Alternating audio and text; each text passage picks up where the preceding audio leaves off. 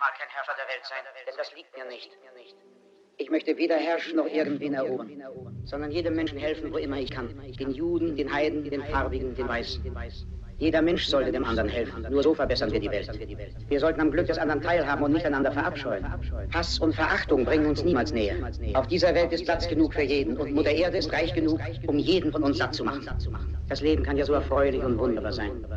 Wir müssen es nur wieder zu leben lernen. Die Habgier hat das Gute im Menschen verschüttet. Und Missgunst hat die Seelen vergiftet und uns im Paradeschritt zum Verderb und Blutschuld geführt. Wir haben die Geschwindigkeit entwickelt, aber innerlich sind wir stehen geblieben. Wir lassen Maschinen für uns arbeiten und sie denken auch für uns. Die Klugheit hat uns hochmütig werden lassen und unser Wissen kalt und hart. Wir sprechen zu viel und fühlen zu wenig. Aber zuerst kommt die Menschlichkeit und dann erst die Maschinen. Vor Klugheit und Wissen kommt Toleranz und Güte. Ohne Menschlichkeit und Nächstenliebe ist unser Dasein nicht lebenswert.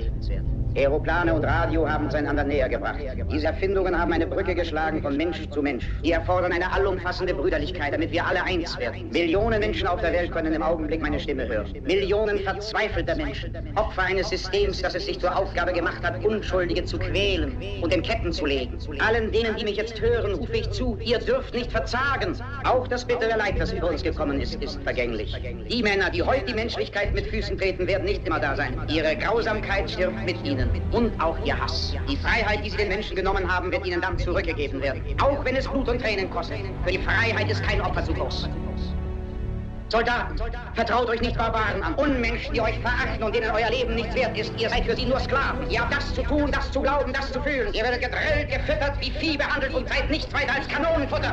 Ihr seid viel zu schade für diese verirrten Subjekte, diese Maschinenmenschen mit Maschinenköpfen und Maschinenherzen. Ihr seid keine Roboter, ihr seid keine Tiere, ihr seid Menschen. Bewahrt euch die Menschlichkeit in euren Herzen und hasst nicht. Nur wer nicht geliebt wird, hasst. Nur wer nicht geliebt wird. Soldat, kämpft nicht für die Sklaverei, kämpft für die Freiheit. Im 17. Kapitel des Evangelisten Lukas steht, Gott wohnt in jedem Mensch. Also nicht nur in einem oder einer Gruppe von Menschen. Vergesst nie, Gott lebt in euch allen und ihr als Volk habt allein die Macht. Die Macht, Kanonen zu fabrizieren, aber auch die Macht, Glück zu spenden. Ihr als Volk habt es in der Hand, dieses Leben einmalig kostbar zu machen. Es mit wunderbarem Freiheitsgeist zu durchdringen. Daher im Namen der Demokratie, lasst uns diese Macht nutzen. Lasst uns zusammenstehen. Lasst uns kämpfen für eine neue Welt, für eine anständige Welt. Die jedermann gleiche Chancen gibt, die der Jugend eine Zukunft und den Alten Sicherheit gewährt. Versprochen haben die Unterdrücker das auch. Deshalb konnten sie Macht ergreifen. Das war Lüge, wie überhaupt alles, was sie euch versprachen, diese Verbrecher. Diktatoren wollen die Freiheit nur für sich. Das Volk soll versklavt bleiben. Lasst uns diese Ketten sprengen. Lasst uns kämpfen für eine bessere Welt. Lasst uns kämpfen für die Freiheit in der Welt. Das ist ein Ziel, für das sich zu kämpfen lohnt. Nieder mit der Unterdrückung, dem Hass und der Intoleranz. Lasst uns kämpfen für eine Welt der Sauberkeit, in der die Vernunft siegt, in der Fortschritt und Wissenschaft uns alles zum Segen gereicht. Kameraden, im Namen